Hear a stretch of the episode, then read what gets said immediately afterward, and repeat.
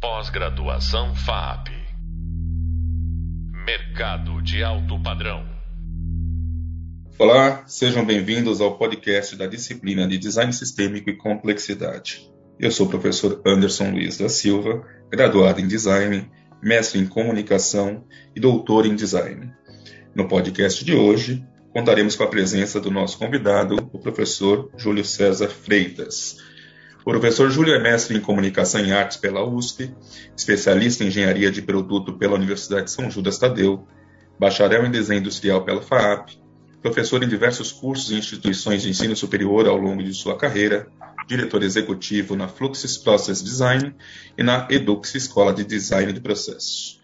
Seja bem-vindo, professor Júlio, mais uma vez. Obrigado, Anderson. Oi, gente.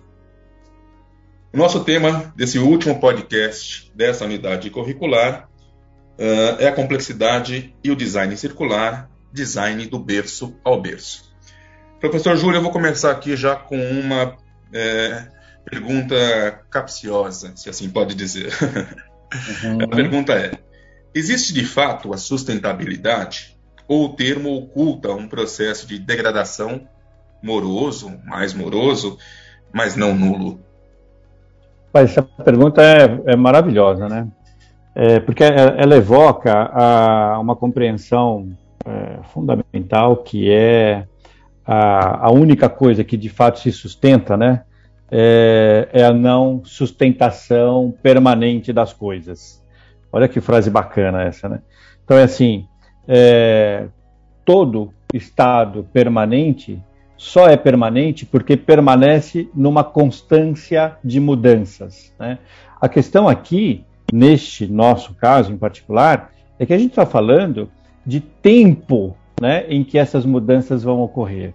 Então, existem tempos em que a mudança ocorre é, um pouco mais próximos né, da origem da, daquilo que é será o objeto de mudança, e tem coisas que levam muito mais tempo, né? A gente tem vários exemplos disso. Um grande de, um, um, acho que o mais tangível deles é, é, são aquelas árvores centenárias, né, que atravessam séculos e que pelo pessoal da biomimética, que aliás eu recomendo aqui para os nossos ouvintes, vale muito a pena né, flertar com a biomimética quando a gente fala em complexidade de design, é, sabe claramente que uma dessas árvores seculares, quando por ação do tempo, deixará de existir, ela começa a transmitir para as árvores mais novas, num raio de 100 quilômetros, todas as informações ecossistêmicas de toda a sua história, né, durante toda a sua existência, para manter a, aquela, aquele conjunto de informações nas árvores novas que ficarão e ela deixará de existir na condição de árvore.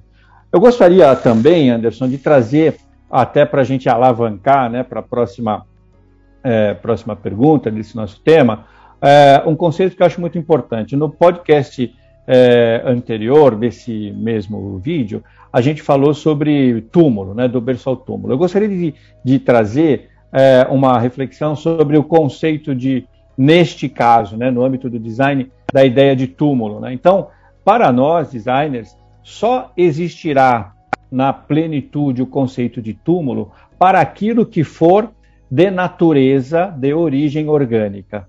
Por quê? Porque já existe todo um sistema natural preparado para receber é, aquela forma orgânica que deixou de fazer sentido no ecossistema pela sua formatação a priori.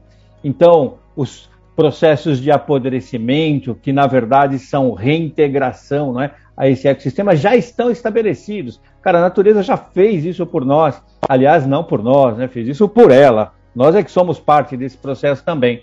Mas quando a gente vai para o universo dos, é, dos feitos artificiais, ou seja, dos feitos por nós seres humanos, a gente ainda não entendeu direito como é construir um processo de reintegração, né?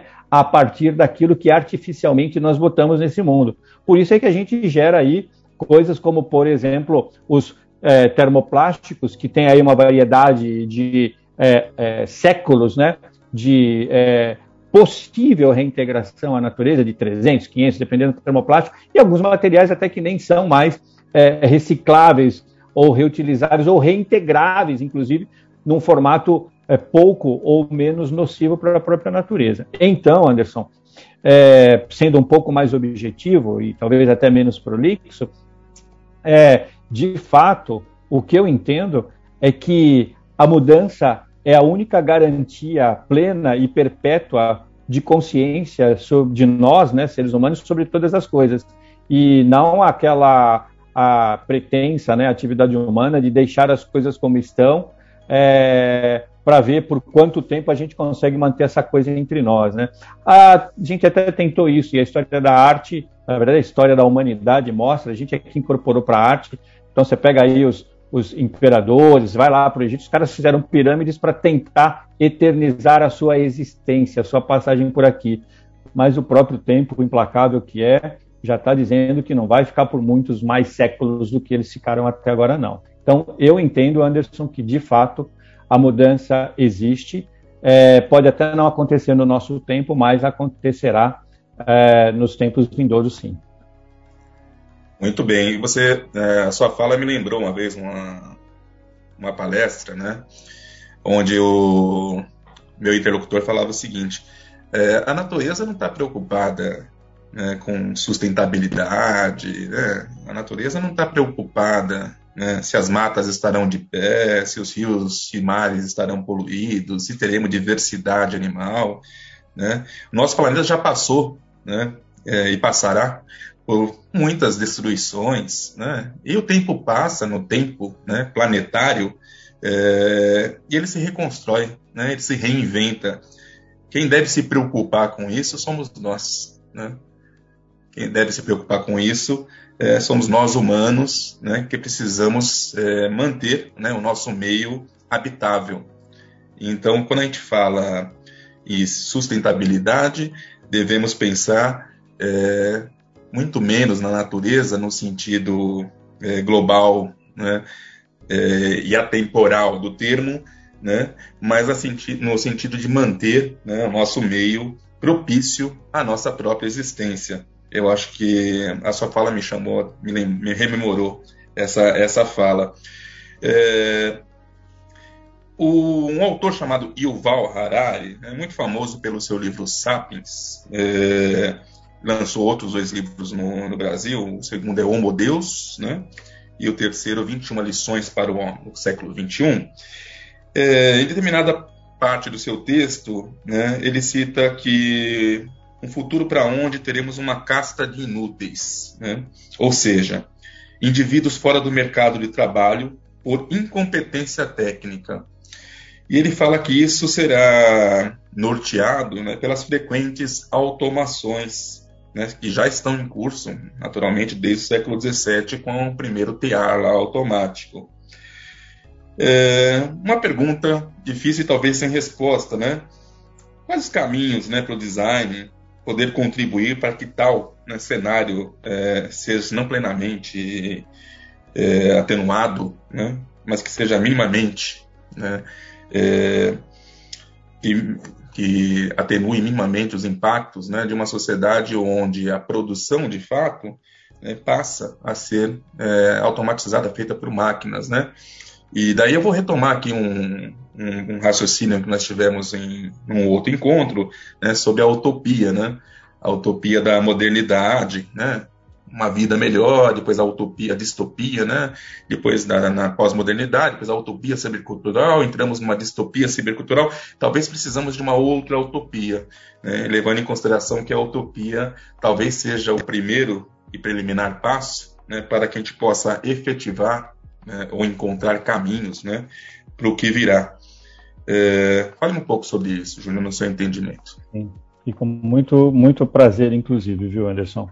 É, sim, né? É, a gente já, já sente os reflexos disso, né? Então, você tem aí uma legião, né? E aí não vou falar apenas de Brasil, mas do mundo como um todo, de, de pessoas, né? É, com dificuldade de colocação e recolocação, né? no mundo do trabalho, por conta dessa tal incompetência técnica, né? Não é uma questão de oportunidade ou de formação apenas, mas é que toda a, o olhar né, e a produção técnica, neste momento, está direcionado para uma área não só do fazer, mas do ser da condição humana, que não necessariamente privilegia as áreas que, é, por muito tempo, foram extremamente valiosas né, para a própria condição, existência e, como a gente falou em, em oportunidades anteriores, conforto humano. É, o que eu entendo, Anderson, é, não exatamente na tentativa de dar uma resposta absoluta né, para uma pergunta como essa, porque, como você bem colocou, talvez ela nem tenha uma resposta, mas eu arriscaria aqui uma interpretação a partir das experiências que eu tenho vivido. É, a gente está, de, de, fato, é, caminhando para esse momento né, é, da incompetência técnica, mas, ao mesmo tempo, eu enxergo que, é, em alguns casos, bem conscientes disso, e em outros ainda não conscientes, mas já se movimentando também para isso, a gente está migrando da incompetência técnica num esforço descomunal para gerar uma nova competência humana, sabe, Anderson? A gente começou a entender que, apesar do fascínio, né, do, eu diria até do glamour que a técnica, inclusive no momento histórico que vivemos, né, é possuída pela tecnologia computacional, digital, é, que nos fascinou por muito tempo, também nos tornou incompetentes em muitas é, das nossas histórias, é, nos leva a recorrer, em alguns casos, como único caminho, mas em outros casos, como é, alternativas conscientes mesmo, no desenvolvimento de uma nova competência humana. Então, eu é, passo a me entender literalmente como um ser que desde sempre é, frágil que fui, de verdade escancarei a minha fragilidade nesse tempo. Eu começo a entender que se eu não olhar e não perceber, valorizar e respeitar a presença do outro é, sozinho, eu nada faço e possivelmente pouco existo. É, eu começo, seja por movimentos sociais ou por força de lei, é, estabelecer parâmetros humanamente mais adequados para se estabelecer uma competência de existência, de vida mesmo. Então, eu, eu arriscaria aqui a dizer que, é, sim, a caça é, a, as, né, aos, aos, inúteis, apesar de não concordar com esse termo, né, respeitando a autoria dele, é, acho né, forte demais, ela vai nos impulsionar a uma positiva a, e assertiva né, posição, é, é, redirecionamento, a um positivo e assertivo reposicionamento de competência técnica para competência humana. O que você acha? Não, perfeito. Inclusive, é, nesse livro, 21 lições para o século XXI, né, ele tende a apresentar um problema e trazer possíveis soluções. Né? E a solução que ele coloca para essa questão é justamente essa, né? Também não com as mesmas palavras, mas é, em concordância com o que você disse, né? Essa competência, o desenvolvimento dessa competência humana, dessa é, fraternidade global, né? Que se faz necessária cada vez mais. É, eu vou agora citar aqui rapidamente, né, dentro ainda do nosso tema, é um, é um, tema de preocupação, é um tema contemporâneo de preocupação de muitas instâncias governamentais, acadêmicas, né, é, está na, na, boca das pessoas até nos bares enquanto estão ali confraternizando. É, e a ONU né, lançou é, já há alguns anos né, uma agenda para 2030, né, são os Objetivos de Desenvolvimento Sustentável é, no Brasil e no mundo. Né? E são 17 objetivos, né? dentro desses objetivos do desenvolvimento sustentável, eu não vou entrar nos detalhes, né? quem quiser ter acesso é só acessar o site da ONU e, da ONU e procurar por ODS, né? ou Objetivos do Desenvolvimento Sustentável, Agenda 2030. Bom, entre os 17 né, estão erradicação da pobreza, desculpe, fome zero e agricultura sustentável. Saúde e bem-estar, educação de qualidade, igualdade de gênero, água potável e saneamento, energia limpa e acessível, trabalho decente e crescimento econômico, indústria, inovação e infraestrutura, redução das desigualdades, cidades e comunidades sustentáveis, consumo e produção responsável, ação contra a mudança global do clima, vida na água, vida terrestre, paz, justiça e instituições eficazes, parcerias e meios de implementação. Professor Júlio, é, lhe parece, tal qual parece a mim, que em todas essas dimensões o design está presente? Sem dúvida. Eu diria até que é, a, a, própria relação né, de 17 objetivos, ela, ela traduz né, a, o campo a, global, eu diria até um pouco mais universal, né, propício à existência e atuação do design. Em todas elas, né? É, uma das suas falas é, em podcasts anteriores foi de um autor citado por você, de que o design é tudo. Né? Eu entendo que ações como essa da ONU, apesar né, de dificilmente é, com o seu cronograma né, é, cumprido em 2030, elas são ah, é, uma importante referência temporal de um desejo que ainda se, se coloca como desejo, né, mas que daqui a pouco, se a gente não der conta disso, é, vai virar outra coisa que não desejo, né, vai ser uma coisa de subsistência mesmo, é, reposiciona né, o design é, em tudo para o design em todos. Né? E por quê? Ações como essas, elas são ações que dependem da consciência e do movimento de todos. E aí você dizer o que você espera de todos, sem entregar os meios para que esse todos realizem, ficaria muito difícil. Mas nós temos os meios, e os meios são as abordagens, os instrumentos e as ferramentas de design. Muito bem colocado, muito bem trazido para esse podcast aqui para os nossos ouvintes, viu, Anderson? Muito bacana. É, me parece, né? Eu gostei muito da sua, da sua fala agora, né? caminhar de um design em tudo para um design em todos. Eu acho que isso sintetiza aqui na, na, nossa fala final tudo aquilo que a gente construiu aqui ao longo dos nossos encontros. É, mas me parece né, que as, as ODS né, se põem, né, se colocam agora é, para os profissionais de design, estamos aqui falando com profissionais de design né, em formação ou já em atuação, como, como grandes campos de oportunidade né? mas também né, como uma tábula, né, é, uma lista né, de mandamentos a serem considerados quando estivermos em instância de projeto. É, eu vou voltar um pouquinho no Harari, naquela mesma mesmo texto onde ele fala lá da caça de inúteis, e concordo contigo que eu acho que é, é, é um termo pesado, né? mas ele fala numa determinada parte o seguinte, né? que o homem, né, em relação, o homem contemporâneo, em relação ao seu futuro, né, não está na mesma condição né, do homem né, que andava a cavalo no século XIX, quando surgiu o automóvel, ele passou a usar o automóvel. Ele fala que o homem contemporâneo está mais na mesma instância do cavalo, né, que perdeu o seu propósito.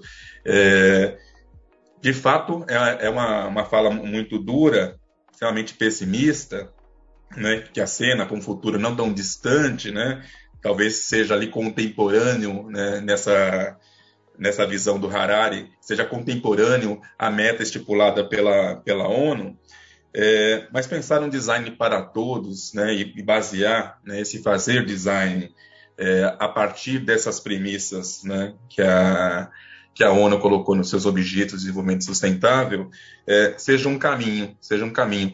E e prover né, uma outra coisa, porque temos que entender né, que nós, designers, né, nós projetistas, aquele, nós que construímos né, é, a materialidade e a imaterialidade do mundo contemporâneo, é, talvez prover o compartilhamento mais eficiente né, desses saberes. Né, e, naturalmente, dessas obrigações e deveres né, que nisso se estabelecem. É, concorda comigo, Júlio? Plenamente. É, é, um, é um desafio, né? É, e curiosamente é, sela, né? E, e, e, fecha todas as reflexões que nós fizemos nos é, podcasts anteriores é, de uma forma brilhante, né? Então nós temos aqui um, um, um desafio é, imenso de autoconscientes né, da nossa responsabilidade como profissionais de criação, sejamos nós né, originados no design ou em áreas correlatas, temos a consciência da responsabilidade que a gente tem não só em gerar produtos, serviços, né, é, sejam eles físicos ou digitais, é, com uma qualidade é, é, exemplar, né, um elevado grau de excelência no nível de estrutura construtiva, mas também da experiência vivenciada pelo consumidor. Depois disso, tem todo um restante, não é? Que entra nesse universo da economia circular, que entra no universo do berço ao berço, que nos evoca como responsáveis para destinação de qual berço, depois de utilizado, é, esse produto deverá ir. Né? Então, isso é precedido, é, inclusive, antes mesmo do objeto existir. Né? Na, na, sabe, no rompimento da, da página em branco, seja ela no papel ou, ou no monitor, é, cada linha que a gente traça necessariamente já deve trazer no seu, eu vou chamar aqui de DNA, uma destinação de forma sistêmica, inteligente, é, prevista, intencionada para um novo berço, é, depois da sua utilização é, dita como primária, não é? Então, é uma responsabilidade sem é, precedentes e que é, também concordo com você, está muito diretamente relacionada à preservação da espécie humana do que efetivamente a preocupação da manutenção da existência do planeta ou do próprio universo. Né? Porque eu também tenho a, a crença de que, vamos imaginar que, como seres humanos, a gente simplesmente não cumpra o mínimo esperado, né, constante dessas 17 eu acho que são 16, a 17 é, é juntar parceria para fazer as 16 existirem, né? Dessas 16 ou 17, é, desses 16 ou 17 objetivos para o mundo sustentável, é, para o desenvolvimento sustentável. Vamos imaginar que a gente ignore tudo isso. É, ok, é, a natureza vai entender que a gente decidiu ignorar. E aí ela é, certamente vai rearranjar as coisas e vai remodelar e vai redesenhar tudo e certamente as coisas continuarão vivendo como a história mostra isso. Né? Eu não estou fazendo aqui absolutamente nenhuma é, viagem lunática né, ou infundada. A gente tem aí a era glacial e tem todas as outras eras que historicamente é, são é, mapeadas e que nos trouxeram até onde nós chegamos. Significa que é, o, tudo que a gente fez até é, onde a gente chegou foi ruim? Eu diria que é exagero né, fazer uma afirmação dessa mas que a gente gerou consequências ruins. Nós temos muitas coisas boas, né? Tá aí, né? Tecnologia na saúde, tecnologia nos alimentos, tecnologia na moradia, tecnologia em tudo que você pode imaginar. Mas, ao mesmo tempo, a gente deixou aí uma trilha de consequências ruins que cabe a nós, com a mesma inteligência que a gente usou para fazer as coisas boas, dar agora uma destinação, de um lado, de conserto das coisas ruins que a gente fizeram, e do outro lado, de produção futura é, menos prejudicial a um sistema tão brilhantemente né, disposto, proposto é, e disponível para nós seres humanos, que é a própria natureza.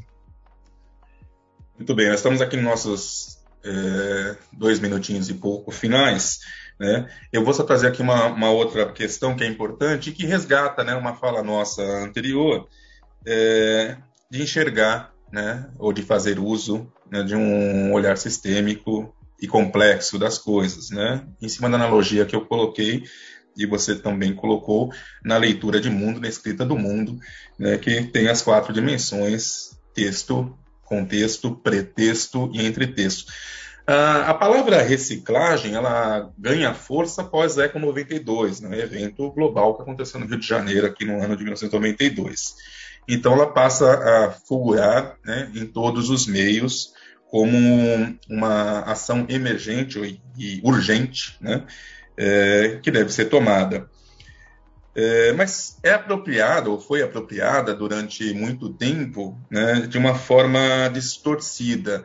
Ao mesmo tempo né, que você é, evitava que o seu resíduo né, fosse parar no mundo, você pegava para si, indivíduo, né, a, a responsabilidade né, é, em consumir o produto, né, depois de lavar o seu, né, o, o, a embalagem que você utilizou, armazenar no seu espaço de vida aquilo em algum canto, depois levar, né, destinar adequadamente até a, a um espaço de coleta é, para que isso voltasse para a indústria, né?